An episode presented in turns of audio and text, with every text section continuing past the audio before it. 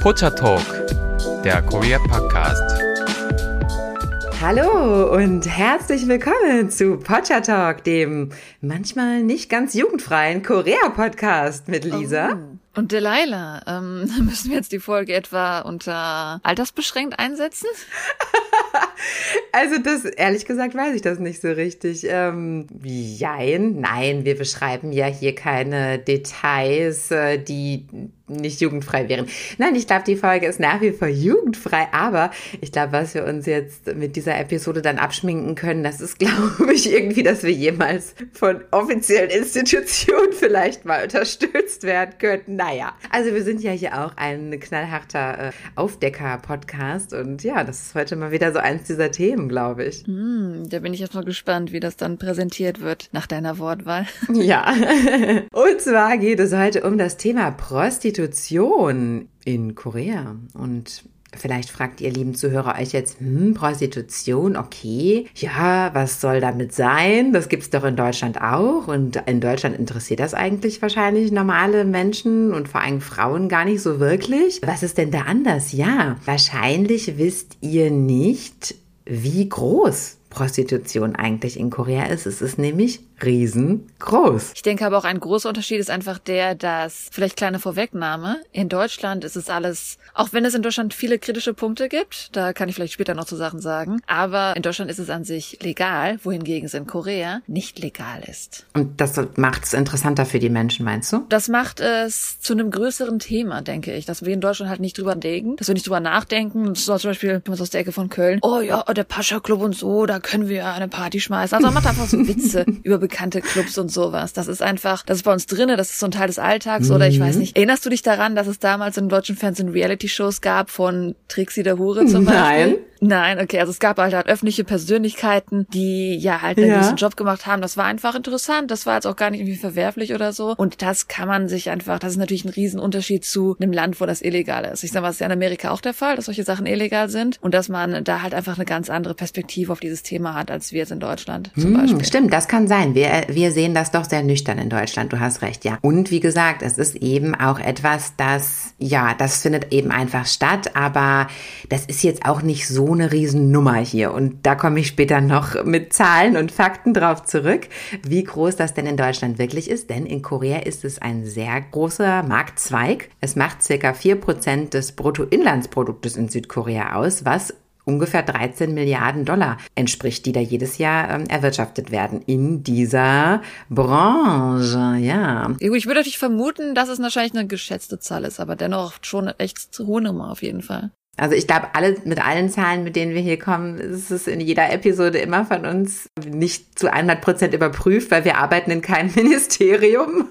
Wir können ja immer nur mit veröffentlichten Zahlen arbeiten und können natürlich niemals garantieren, dass die zu 100 Prozent richtig sind, zumal das ja auch schon ein gerundeter Wert ist. 4 Prozent, da ist ja schon offensichtlich, dass das nicht die ganz genaue Zahl sein kann. Aber damit arbeiten wir jetzt einfach mal, ja. Und also wie schon gesagt, Prostitution ist in Korea illegal, offiziell. Das wurde mit einem Antiprostitutionsgesetz von vor 15 Jahren als illegal erklärt und sowohl der Verkauf als auch der Kauf von sexuellen Handlungen wird unter Strafe gestellt von circa einem Jahr Haft. Es ist aber dennoch, wie gesagt, sehr, sehr verbreitet und interessanterweise äh, gibt es ganz, ganz verschiedene Varianten von Prostitution, auf die ich später noch eingehe. Also auch Varianten, die wir in Deutschland gar nicht haben, noch nie davon gehört haben. Das gibt es halt auch. Und ferner ist es auch so, in vielen Bereichen tatsächlich, wenn man so durch Korea geht und man spricht kein Koreanisch und man kann auch kein Koreanisch lesen, dann ist man mitunter sehr unbedarft unterwegs und, und ahnt gar nicht halt, was da hinter manchen Türen so passiert, ja. Das kommt ja erst eigentlich, wenn man dann auch Koreanisch lesen kann und dann bestimmte Stichworte hier und da immer mal wieder aufgreift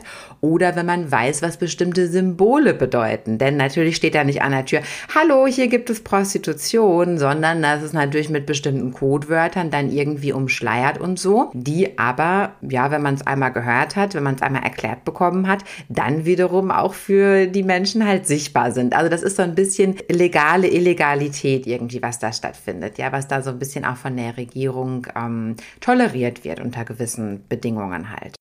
Immer mal wieder gibt es auch Nachrichtenberichte, dass dann zum Beispiel Prominente irgendwie erwischt wurden, wie sie Prostituierte besucht haben, beziehungsweise eben unter einem dieser Verschleierungsbegriffe, wie zum Beispiel Massagesalon, dass sie dann da aus solchen Einrichtungen rauskam und dann dabei von Paparazzis fotografiert wurden und dass das dann natürlich jedes Mal wieder in der Presse ist. Wobei da die meisten Menschen in Korea ja gar nicht so überrascht von sind, weil Prostitution ja, wie gesagt, sehr, sehr oft äh, eigentlich genutzt wird. Und das ist also gar keine Überraschung oder kein Schock für die meisten Menschen in Korea, wenn dann wieder solche Nachrichten irgendwie die Schlagzeilen machen. Ne? Äh, da gab es mal ein witziges Video. Ich hier Shoutout an Simon and Martina. Die haben einen Channel, der heißt Eat Your Kimchi und den habe ich früher, also der ist jetzt nicht mehr aktiv, der ist nicht mehr aktuell, aber den habe ich vor zehn Jahren super gerne geguckt und da gab es nämlich auch mal ein Video zu dem Thema, deshalb komme ich dann nämlich gerade drauf, aber das ist natürlich jetzt alles überhaupt nicht mehr aktuell leider, aber naja, vielleicht erinnert sich der ein oder andere Zuhörer noch an diesen Channel, der war damals echt ganz lustig, ja. Nur mal so nebenbei. Okay, also kommen wir zurück, kommen wir zu einigen Statistiken. Ja, und zwar ist es so, dass dass 50 Prozent aller koreanischen männlichen Bürger schon einmal für Prostitution in ihrem Leben bezahlt haben. Also 50 Prozent. Und zwar muss man halt dazu sagen, und das möchte ich auch gerne nochmal in einer anderen Episode behandeln, dass so im, im südkoreanischen Volksmund, ja, da wird Prostitution meistens eher nicht als Fremdgehen gewertet, sondern eher als eine Dienstleistung, die man sich kauft, ähnlich einer tatsächlichen Massage. Ja, ich sage jetzt nicht, dass jetzt jedermann so denkt, natürlich nicht, aber so ist der der Grundtonus quasi vieler Menschen. Der Durchschnittstonus ist, dass das nicht gleichgesetzt wird mit Fremdgehen, also dass man seinen Partner nicht betrügt, wenn man sich eine sexuelle Dienstleistung kauft. Das sei schon mal dazu gesagt. Oh. Dem würde ich nicht zustimmen. Ja, dem würde ich auf gar keinen Fall zustimmen. Also das fehlte ja noch. Nee, aber auch von dem, was ich von den Koreanern höre. Ich denke nicht, dass es ein, es ist kein Fremdgehen-Ding ist, sondern eher eins, schwer zu erklären. Du kommst ja später noch wahrscheinlich drauf zu sprechen, aber ich sag mal, es hat auch leider viel damit zu tun, wenn man auf der Arbeit zum Beispiel gezwungen wird, bei Sachen mitzumachen. Da gibt's ja auch einige Services, auf die du wahrscheinlich drauf zu sprechen kommen wirst. Also auf jeden Fall die Frauen, die davon mitbekommen, oder vielleicht auch andersrum. Die Frauen, die vielleicht diese Arbeit machen, wenn die Männer davon mitbekommen. Die Reaktion in der Regel ist nicht positiv. Es ist eher so ein, solange sie es nicht mitbekommen, ist es kein Fremdgehen. Also so denken vielleicht viele Menschen. Aber Fremdgehen ist es in dem Sinn auf jeden Fall schon. Ja, natürlich. Die, die kommen dann nicht nach Hause und sagen, ja, ich war ja heute Abend wieder bei einer Prostituierten. Und dann sagt die Frau, ach ja, es ist ja in Ordnung. Es ist ja gar kein Fremdgehen. Nein, so natürlich auf gar keinen Fall. Aber, äh, dass man es vor sich selbst vielleicht damit rechtfertigt halt, dass man es sich selbst damit schön redet.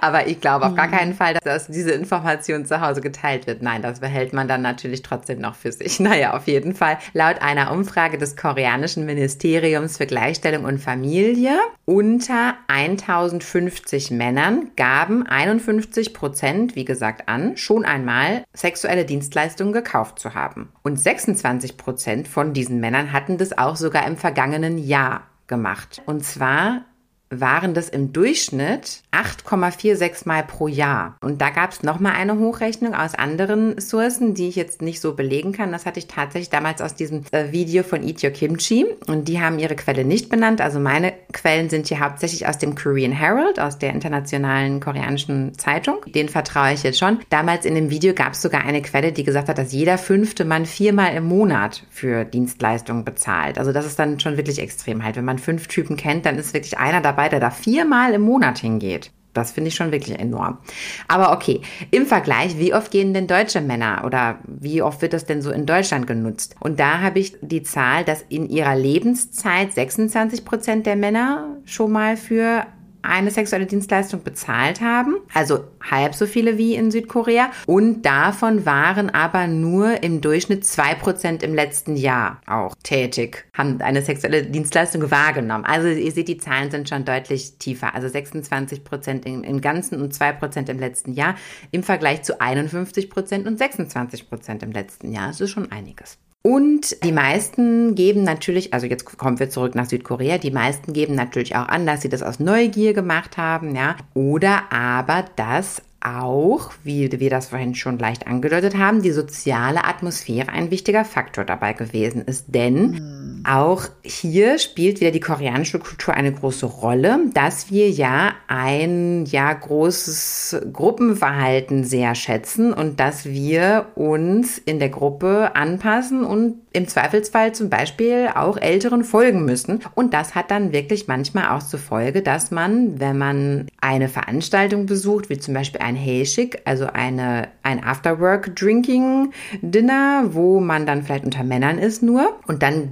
diverseste alkoholische Getränke genossen hat, dass man dann da gemeinschaftlich diverse Etablissements aufsucht. Das muss jetzt nicht unbedingt so ein richtiges Bordell sein, ja, mit Prostituierten, sondern da gibt's auch ganz andere Varianten, auf die komme ich dann später noch. Aber auf jeden Fall ist das tatsächlich eine, ja, eine beliebte Abendveranstaltung tatsächlich unter Personengruppen. Beliebt in Anführungszeichen. Es gibt auch viele Männer, die ähm, sagen, dass sie nicht Fan da sind, dass sie dabei machen müssen. Das möchte ich auf jeden Fall einräumen, aber ich möchte jetzt auch nicht so darstellen, als würden die da jetzt alle heulen und ein schlechtes Gewissen nur haben. Ne? Also ich glaube, es gibt auch schon Leute, die das gut finden. Nee. Mhm. Genau, also zum Beispiel der Vorgesetzte bei der Army kann das sein oder der Chef, wie gesagt, oder vielleicht auch ein Sonbenehmen aus der Uni oder so. Das kann unter allen möglichen Situationen kann das kommen. Und es ist besonders beliebt, 19 Prozent der befragten Männer hier in dieser Umfrage vom Ministerium, die haben angegeben, dass sie das zum Beispiel genutzt haben, bevor sie ihre Einberufung zum Militärdienst hatten. Also, dass man das so vor besonderen Anlässen sozusagen macht, ja. 18 Prozent haben haben angegeben, dass sie das in der Tat nach Treffen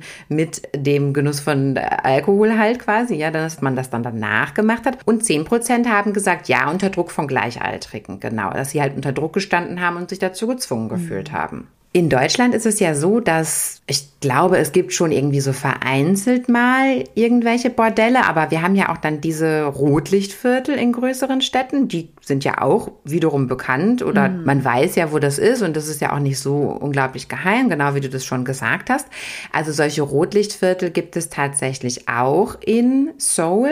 Ähm, ich bin tatsächlich mal in einem gewesen. Man kann relativ einfach aus Versehen in solche Rotlichtviertel reinlaufen. Das ist gar nicht so schwierig schwierig, da aus Versehen reinzulaufen, wenn man in beliebten Vierteln ist und dann vielleicht mal da und da eine Kurve dreht. Also. Das kann auf jeden Fall passieren. Ich glaube aber, dass man da tatsächlich als weibliches Wesen des Platzes verwiesen werden würde, wenn man da jetzt zu Fuß unterwegs ist. Ist mir nicht passiert, weil ich war im Auto. Und zwar äh, bin ich mit einem Freund, also mit meinem Mann und mit einem Freund, die beiden saßen halt vorne und ich habe hinten im Auto gesessen. Und in Korea gibt es ja im Auto oftmals diese verdunkelten Scheiben, wo man ja dann wirklich überhaupt nicht reingucken konnte. Also konnte ich mich dann in Sicherheit wiegen auf meiner Rückbank und konnte mir das mal anschauen, denn keinesfalls war es mein Ziel, mich über die Frauen lustig zu machen oder so. Das ist überhaupt nicht mein Interesse und ich finde, da gibt es auch nichts zum lustig machen. Die werden ihre Gründe haben, warum die das tun, diesen Job nachgehen. Aber es hat mich natürlich brennend interessiert. Klar, das ist ja auch ein Teil der Gesellschaft, den ich, wie gesagt, so noch nicht gesehen hatte. Und das war sehr, sehr interessant. Ja, aber ich kann euch sagen, es sah so ähnlich aus, wie man sich es in Europa vorstellt, dass Damen so hinter Glasscheiben gesessen haben, wobei das irgendwie, ich weiß nicht warum, diese Inneneinrichtung war irgendwie so ein bisschen wie so ein gefliestes Badezimmer. Ich weiß nicht so richtig, warum das so war, aber ähm, genau, das so kann man sich das vorstellen. Also die Damen saßen auch da im Schaufenster, ja, wie auch in anderen Ländern wahrscheinlich. Aber wie kommt man denn noch an Prostituierte? Denn eigentlich stellen diese Rotlichtviertel eigentlich nur die Spitze des Eisberges dar, ja. Der größte Teil dieser Industrie, der läuft, wie gesagt, verdeckt ab durch ganz, ganz verschiedene Maßnahmen. Erstens, überall eigentlich, wo man abends unterwegs ist, in so bekannten Ausgevierteln, wenn man da mal einen Blick auf den Boden wirft, ja, was sieht man da, die Leila? Pamphlets, also so Flyer. Genau, genau. Ja, wir nennen die einfach mal Hooker Cards, so wird es auf jeden Fall im Englischen genannt. Ja, das sind tatsächlich so Visitenkarten mit Telefonnummern und Frauen in Bikinis oder anderen Bildern drauf, wo man ja ungefähr erahnen kann, dass das wahrscheinlich keine Bikini-Boutique ist, sondern dass man eben diese Frau kontaktieren kann und dann ja diverseste Dienstleistungen von der wahrnehmen kann. Das ist total offensichtlich. Da fahren dann Menschen auf einem Roller, also auf einem Mofa, fahren die dann durch diese Viertel so langsam durch und lassen dann immer diese Karten so rechts und links so rausfallen. Das habe ich schon oft gesehen. Ne? Also tatsächlich nicht nur mit Prostituierten, so flyern die auch alles mögliche andere voll, weil Flyern ja offiziell ja, verboten ist. Genau. Also ja Umweltverschmutzung, deshalb darf man es natürlich nicht, aber das machen die dann so. Ne? Man muss aber auch sagen, also die Flyer, die natürlich meistens so verteilt werden, sind halt solche Sachen, die in Korea ja fragwürdig sind. Also zum Beispiel Kredite von, von Low Sharks, von, wie heißt das, Kredithain oder halt ne, diese Flyer von Frauen, die was, in Anführungszeichen von Frauen, die was anbieten. Denn tatsächlich, wer verteilt diese Flyer? Natürlich die Männer auf dem mhm. Motorrad. Und in der Regel, die Nummer ist jetzt auch nicht die Nummer der Frau, sondern, da kommt wahrscheinlich auch noch drauf zu sprechen, das ist natürlich meistens auch ein Mann, der das alles ein bisschen organisiert hat. Mhm. Also auf jeden Fall kann man dann entsprechende Ansprechpartner über diese Visitenkarten kontaktieren. Die werden zum Beispiel auch immer sehr gerne an die Scheiben von geparkten Autos geklemmt in ja entsprechenden Ausgehvierteln. Also das wird auch sehr, sehr gerne gemacht. Wenn man dann abends unterwegs ist irgendwo, also eigentlich mischen sich diese sexuellen Angebote auch in der Regel unter normale Bars. Ja, vor allem in Seoul ist es ja so, dass sich sicher auch oft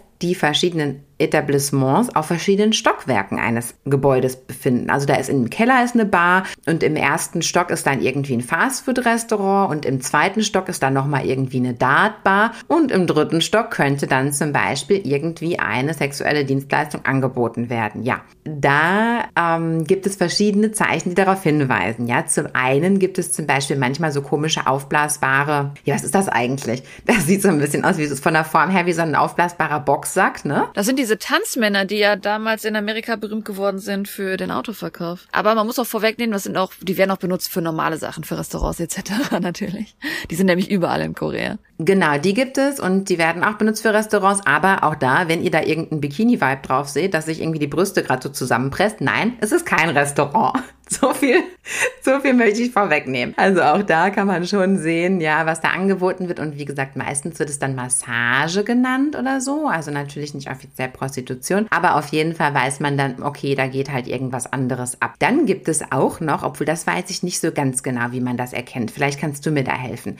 Es gibt so eine Art Barbershop-Werbung. Das sind so rotierende, rotierende bunte mhm. Säulen, die so aussehen wie so eine, so eine Zuckerstange von Weihnachten, mhm. so eine weißrote. Und die drehen sich irgendwie so und die werden so am, an den Häusern angebracht, wie so ein Nasenschild, ja, also außen an der Hauswand. Und dann dreht sich da so ein, so ein, so ein Ding. Das ist auch ein Zeichen, dass da Prostitution abgeht, aber nicht jedes von dieses rotierenden Dingern, sondern ein bestimmtes. An sich ist das ein international anerkanntes äh, Symbol für einen Barbershop, für einen Friseur natürlich. Ich glaube, es kommt aus Frankreich original, diese Drehsäule, oder wurde französischen Immigranten benutzt in Amerika, so aus in die Richtung. Und ob das noch stimmt, weiß ich nicht. Das habe ich vor Jahren mal gehört, dass wenn es zwei Säulen nebeneinander sind, die sich drehen, dass es dann so ein Massageservice mit Happy Ending ist. Ob das aber noch stimmt, kann ich nicht bestätigen. Nee, hast du, hast du noch nicht nachgeguckt?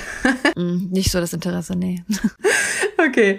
Ja, also das, das weiß ich jetzt auch nicht so genau. Aber äh, ja, gut, wie gesagt. Also wenn man, wenn es irgendwie ganz unseriös aussieht von außen, hat man wahrscheinlich auch keine Gefahr, dass man da irgendwie reinläuft. Also das gibt es dann. Und dann gibt es, ja, wie gesagt, auch noch abgeschwächtere Formen von Prostitution. Also ganz normal in Anführungsstrichen Prostitution, okay. Und das wird dann auch öfters mal als irgendwie Massage bezeichnet. Okay, das können wir uns jetzt noch vorstellen. Aber was gibt es denn noch? Es gibt zum Beispiel Host Clubs und das ist eine ganz interessante Variante, die wir auch im Westen so überhaupt nicht haben. Ne? Ich versuche das jetzt mal zu erklären und die Leila äh, springt dann gleich ein, wenn ich das irgendwie falsch erklärt habe. Also natürlich sei dazu gesagt, die Leila und ich waren in so einem Host Club auch noch nicht, um Gottes Willen. Ähm, das wäre mir sehr unangenehm. Aber tatsächlich kann man da erstmal auch als relativ normaler Gast, so verstehe ich das, hingehen. Und zwar kann man sich da aus einer Reihe von von also Herren, wenn man jetzt selber eine Dame ist, oder aus einer Reihe von Damen, wenn man selber ein Mann ist. Also das Angebot gibt es tatsächlich für beide Geschlechter. Oder wahrscheinlich als Mann kann man sich auch dort einen Mann aussuchen, wenn man es möchte, und als Frau auch eine Frau wahrscheinlich, wenn man es möchte. So. Mhm, wer als wer als Mann in eine Hostbar geht, kann sich einen Mann aussuchen. Eine Hostessbar ist dann die Frauenversion davon. Original kommt das Prinzip aus Japan. Das hatten wir in der K-Pop-Folge schon mal erwähnt. Genau. Nee, ich meine jetzt, dass man auch, wenn man gleichgeschlechtlich interessiert ist, dass das bestimmt auch möglich ist. Genau, kann man. Solange man bezahlt, nehmen die jeden an. Ach so, so, genau. ja, genau. Ja. Okay, also das wahrscheinlich schon. Auf jeden Fall geht man dann da in diese Bar rein und dann wird man freundlich begrüßt, wie gesagt, von dieser Person, die man sich entweder live oder auch teilweise aus einem Katalog oder so am Eingangsbereich aussucht. Und die Person kommt dann zu einem an den Tisch und bespaßt einen regelrecht. Ne? Mhm. Man kann das als Einzelvariante machen, soweit ich weiß. Also ich kann da jetzt alleine hingehen, kann mir dann da so einen Boy aussuchen und der tut dann so, als hätten wir jetzt ein Date oder irgendwie so. Oder ich kann auch in einer Gruppe hingehen mit mehreren Freunden und dieser Mensch wird dann so eine Art, ja, Host, wird dann unser, unser Unterhalter am Tisch. Und natürlich wollen die in der Regel dann einem da teure Getränke verkaufen. Aber wenn man das möchte, denke ich, so verstehe ich das, können da auch Intimitäten angefragt werden. Also ich sag mal, bei solchen Sachen, es gab sogar mal, ich weiß das jetzt aus Japan, aber das Prinzip ist relativ ähnlich. Das war eine Dokumentation von 2006 namens Osaka Love Thief, um, ähm, The Great Happiness Space. Ich glaube, ich habe das mal gesehen. Ja, oder nee, das habe ich nicht gesehen, aber was anderes. Das ist relativ interessant, diese Dokumentation. Also wer da Lust hat, die findet man, glaube ich, online auch noch, also von 2006 relativ alt. Ja, das kommt in den Blog. Genau, und das ist im Osaka Love Thief, The Great Happiness Space. Auf jeden Fall, mir ist gerade eingefallen, manche dieser Host- und Hostesses-Bars werden vermarktet als Ladies Bar Only. Also natürlich bei sowas kann man natürlich dann nur als Frau rein und man kann dann nur mit den Männern reden. Ja, ja, oder die, genau, die nennen das dann irgendwie Ladies Bar Only und dann kommen da aber halt männlichen Vertreter halt als Host an den Tisch, ne? Irgendwie so.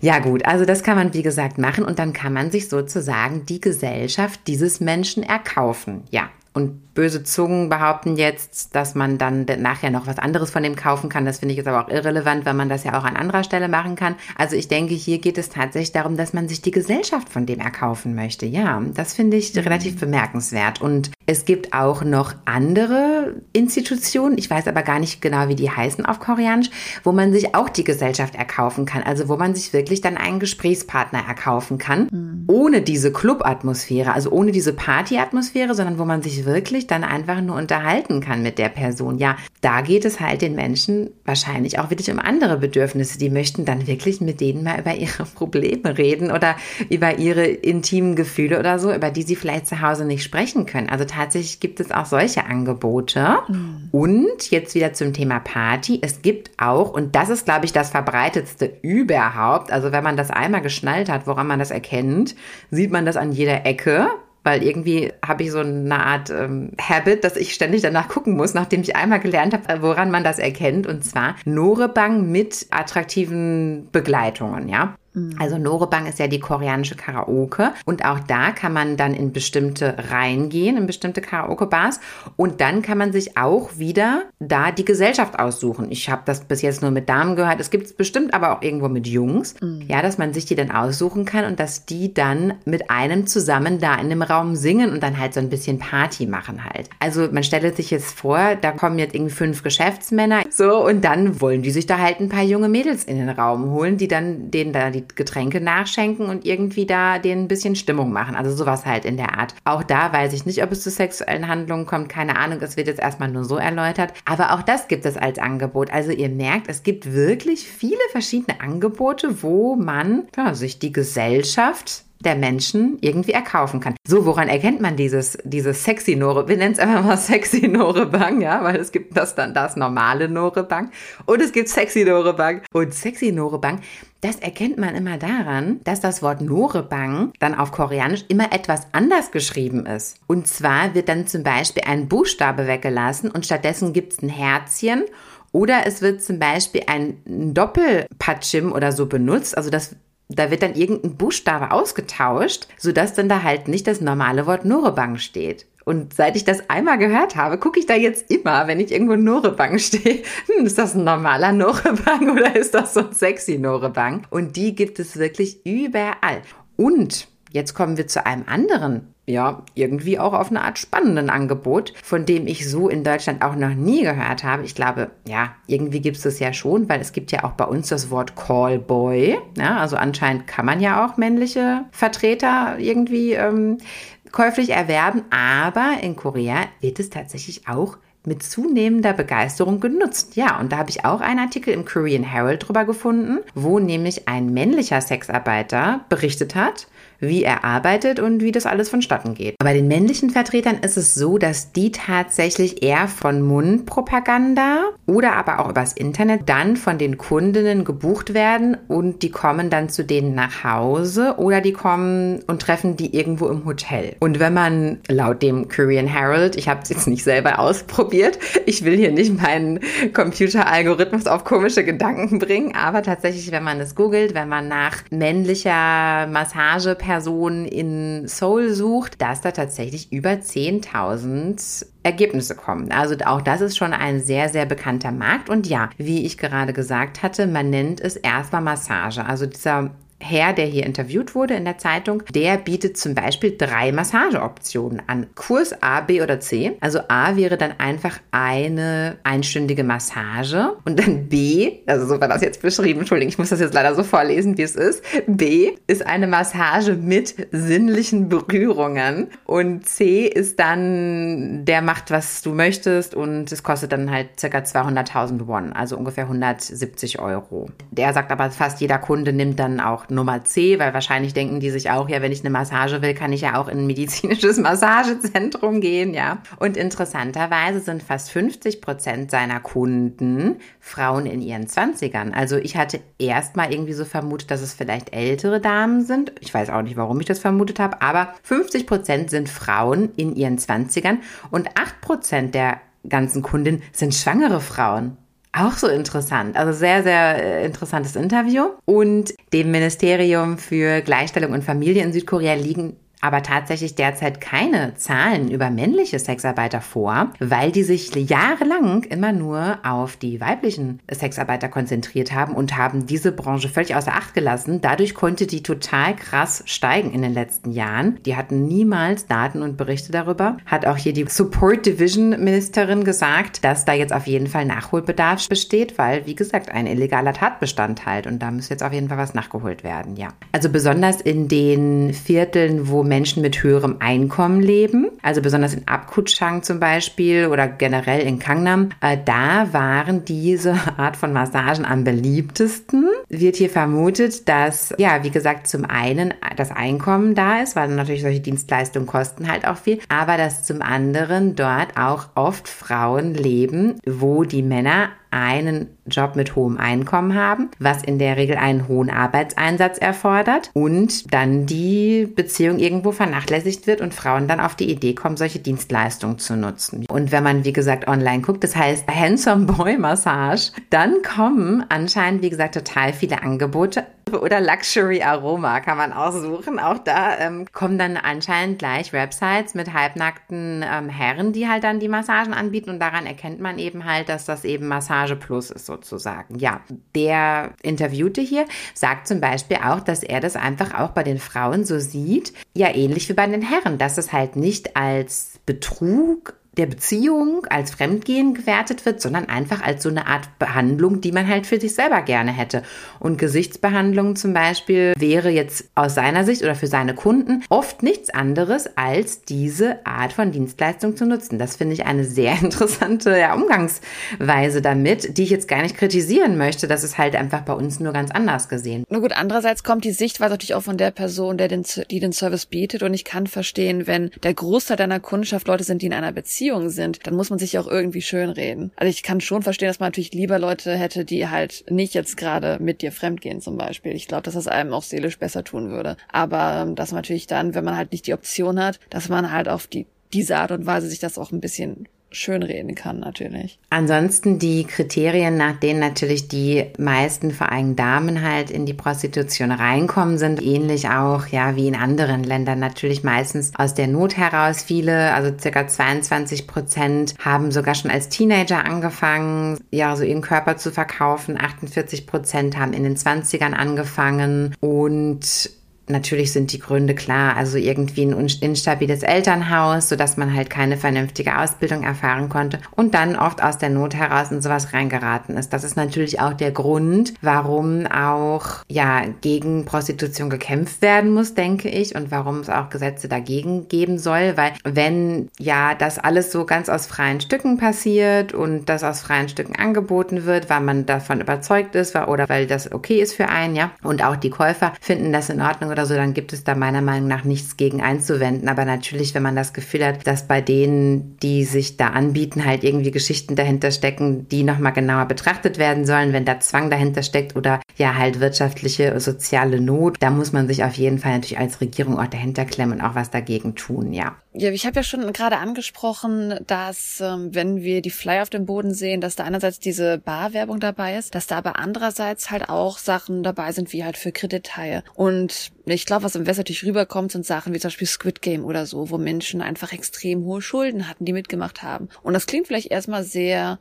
unrealistisch, dass Menschen so extreme Schulden haben. Korea tatsächlich weltweit, ich glaube sogar das Land, aber ich glaube auf jeden Fall eins der Länder mit den höchsten Haushaltsschulden. Das heißt, in Korea selber sind die Menschen extrem hoch verschuldet privat, weil sie halt extrem viel die Bildung ausgeben müssen oder weil natürlich das Haussystem extrem teuer ist. Ich weiß jetzt gerade leider nicht, welches Drama das war, aber ich erinnere mich daran, dass ich ein Drama gesehen hatte, wo die Mutter zum Kind sagt, ich werde alles machen, irgendwie kriegen wir dich äh, in die Universität rein, wir bezahlen das, außer ich werde nicht in der Karaoke bearbeiten. Das verspreche ich dir schon mal. Also in dem Drama wurde halt auch schon diese Thematik angesprochen. Das ist jetzt halt auch nichts Unbekanntes, dass wenn man Geld braucht schnell irgendwie, dass natürlich einerseits Schwarzarbeit, weil man natürlich das hinter den Steuern irgendwie zieht, ne, macht, mhm. aber halt auch, weil man natürlich dann schon mal, je nachdem wie es läuft, relativ gut Geld verdienen kann. Also das ist natürlich die eine Sache, man kann es in Anführungszeichen freiwillig machen, weil man das Geld halt braucht. Das andere ist aber auch, klar, du hast natürlich ja erstmal offen vorgestellt. Ich habe einerseits halt mit Leuten gesprochen, gesprochen, die solche Arbeit machen, aber ich habe auch in Korea an einer Frauenuniversität einen Kurs zur Marginalization, also die Marginalisierung von ja, Menschengruppen, wie man darauf reagiert. Und eine Gruppe, über die wir gesprochen haben, war halt ja Menschen, die in der Prostitution arbeiten müssen. Mhm. Und da war es halt relativ interessant, weil ich ja an einer Frauenuni war, voll mit koreanischen Frauen, wie natürlich auch die Meinung da sehr verschieden war. Die Meinung war, ja, es muss verboten bleiben. Die Sache ist aber die, da war halt auch der Vergleich gezogen tatsächlich zu Deutschland, dass wenn man etwas legalisiert, man die Marginalisierung besser kontrollieren kann, weil man dann halt nicht, ja, die Gefahr läuft, dass halt in der Schwarzarbeit Menschen Menschen gezwungen werden, dass sie getraffickt mm. werden, ne, dass sie irgendwie geschleust werden, dass sie sexuell missbraucht werden. Also diese ganzen Sachen, man hat auch keinen Arbeiterschutz. Genau. Das sind alles Dinge, die halt sehr schwierig sind. Deswegen sind natürlich auch die, die Statistiken in Korea ein bisschen schwer ganz ja zu beweisen oder nachzuvollziehen. Aber ähm, es gibt halt auch einige berühmte Fälle. Ob das jetzt natürlich ein Großteil ist oder nicht, ist schwer zu sagen, wegen der Marginalisierung, die halt stattfindet. Aber zum Beispiel viel dieser Karaoke-Bars, die werden meistens von einem Kerl geleitet, der natürlich die Leute dann irgendwie da, da reinholt. Und der Kerl natürlich den großen Prozentsatz von dem, was der Kunde bezahlt. Und der sagt dann, hey, wenn du mehr davon von einem Prozentsatz haben willst, dann geh mit dem Kerl doch noch eben hier nach deiner Arbeit ins Hotel mit dem. Das heißt also, man wird halt schon so ein bisschen mmh, vom Bus ah, so ein bisschen okay. gedrückt nach dem Motto, hey, wenn du Kunden weggehst, dann würdest du auch ein bisschen besser verdienen. Es kommt auf an, natürlich, was für eine Art von Bar das ist, wie viel in Anführungszeichen mit der Freiwilligkeit dabei war. Mhm. Ein sehr berühmter Fall, den wir, glaube ich, noch nicht angesprochen haben, ist der, dass gerade Menschen, obwohl ich glaube, wir haben es schon mal in irgendeiner Folge angesprochen, dass gerade Menschen aus Ländern, die eher als ja noch entwickelnde Länder gelten, dass gerade vielleicht Frauen aus Vietnam, aus Thailand, aus Brasilien angelockt werden, dass gesagt wird, hey, willst du K-Pop-Star werden? Willst du in koreanischen Dramen mit sein? Dann komm rüber, ich hol dir einen Entertainment-Visa. Weil Entertainment-Visa ist eigentlich das Visa, mit denen auch die K-Pop-Stars aktiv sind, die aus dem Ausland kommen. Aber mhm. es ist auch ein Visa, das dafür bekannt ist, dass Leute, die Sexarbeit machen, dieses Visa haben zum Beispiel. Weil oft die koreanischen ja, ich sag mal, ich möchte sagen Schmuggler, die das machen. Die versuchen halt Leute reinzulocken, dann holen sie dich rüber und als erstes nehmen sie dir den Reisepass weg. Das heißt, du bist gefangen in einem Land, wo du jetzt illegal bist. Mm. Und dann wirst du in so ein Haus geschmissen und darfst dann abends zur Bar gehen, meistens halt die Karaoke-Bar zum Beispiel, in Anführungszeichen, und vielleicht auch andere Orte. Und das sind Sachen, die man durchaus in den Nachrichten findet, dass das ein Problem ist, äh, womit gearbeitet werden muss. Das hatten wir, glaube ich, in einem der Nachrichtenrückblicke mm. äh, erwähnt, ne? Da war es gab diesen großen Fall mit dem brasilianischen Mädchen. Genau, dass Menschenhandel stärker verfolgt wird wieder, ja, aktuell. Genau, der Menschenhandelsituation. Ja, genau. Und das sind einfach Sachen, die auf jeden Fall, ja, man muss halt diskutieren, ne? Also man versteht der Grund, warum es verboten wird, wo man denkt, hey, wenn wir es verbieten, dann existiert es auch nicht. Und wir sehen aber ja, das ist nicht wahr. es existiert. Mhm. Das andere ist natürlich, wenn man es legalisiert, dann ist es erstmal da, dann ist es legal, aber man kann es vielleicht mit Gesetzen besser kontrollieren. Andererseits habe ich gehört, dass anscheinend in Deutschland extrem hohe Menschenhandelszahlen existieren sollen. Das heißt also, ganz kann es ja auch nicht funktionieren, aber es ist halt ein 50-50, ne? Was ist die richtige Entscheidung, was ist sie nicht? Was ich halt von der Frauenuniversität gelernt hatte, war, dass auf jeden Fall sie die Argumente verstehen konnten für die Legalisierung, aber es einfach nicht haben möchten. Dass es natürlich auch kulturell und an sich äh, ein schwieriges Thema ist. Interessant, ja, ja. Also wie gesagt, im Grunde genommen sollte man das legalisieren, weil wenn das, wenn der eine das anbieten möchte und der andere möchte das kaufen, wer sind wir, denen das zu verbieten, ja? Also dann sollen sie das halt machen. Aber wie gesagt, äh, da steckt dann immer noch mal was anderes dahinter, was dann vielleicht nicht so ganz in Ordnung ist. Und deshalb muss man da auf jeden Fall als Land schon irgendwie regulieren und mal nachschauen und so, ja. Hm. Mhm. Auf jeden Fall ein sehr interessantes Thema und was, wie gesagt, für mich ein sehr interessanter Aspekt hieran ist, dass das sehr gesellschaftsfähig ist in Korea. Also, dass das, wie gesagt, so zum Beispiel als Gruppenaktivität gemacht wird, was in Deutschland undenkbar wäre. Also, nein, also hier ist es nicht so, dass, dass irgendwelche Beamten, dass die dann abends äh, eine Runde essen gehen und dann danach gehen die dann noch alle irgendwo zu Prostituierten. Ich glaub's nicht. Aber das ist auch nochmal ein guter, wichtiger Punkt mit der Gruppenaktivität. Das klingt jetzt nach dem Motto so, ich sag mal, Deutschland weiß ja auch, wir sind eine Gruppe, hey, wir gehen mal zusammen in einen Club. So ist das in der Regel nicht. Also diese Gruppenaktivitäten sind meistens auch unter dem einen Boss, der über einen steht, unter der einen Hierarchie, wie du schon angesprochen hast. Und dann wird das entschieden, dass man zusammengeht. Klar, wenn man da ist, nutzt es halt aus. Man hat die, vielleicht die Freude daran. Aber man hat halt auch schon von Leuten gehört, die ja, die halt sagen, ja, ich muss da manchmal hingehen, weil ich halt da mitgehen muss zum Beispiel. Also man hört auf jeden Fall auf verschiedene Dinge. Ja, ich denke, das ist auf jeden Fall beides. Werbung. Guten Morgen zusammen. Im heutigen Meeting werden wir über Gromner bis Nervrenner für das Projekt sprechen. Du bist neu im Team und verstehst nur Bahnhof? Ganz entscheidend bei der Umsetzung ist Gromner. Habt ihr es verstanden? Ah ja, das ist wirklich, wirklich verständlich. Auf der Arbeit klingt alles nur nach Kauderwelsch?